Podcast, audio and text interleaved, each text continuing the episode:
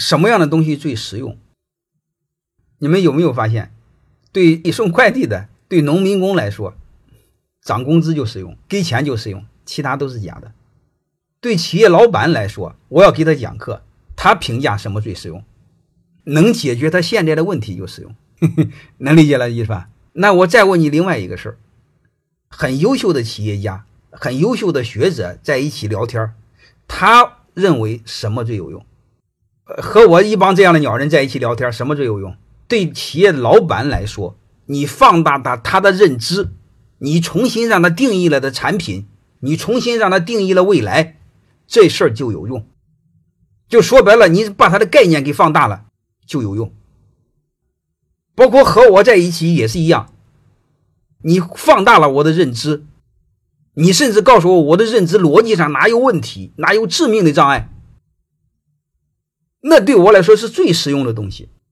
好了，各位，我现在问你们一句话：什么是实用的东西？如果你是层次偏低的人，眼前的利益对你就是最实用的；如果你认知层次偏高的人，给你带来未来的人，扩大你认知带来未来嘛，就是实用的东西。然后我再给你讲一个。如果我们现在还处在奋斗期，我们所谓的认知层次很低，对你真正实用的东西是什么？让你有未来的东西是实用的东西。所以你会发现，我们太多的人奋斗起来很难。我不知道大家能听明白什么没有？就是他老追逐他认为他实用的东西，所以你会发现他只能有眼前，他没有未来。各位，什么是所谓实用的东西？虚的都是实的，实的才是虚的。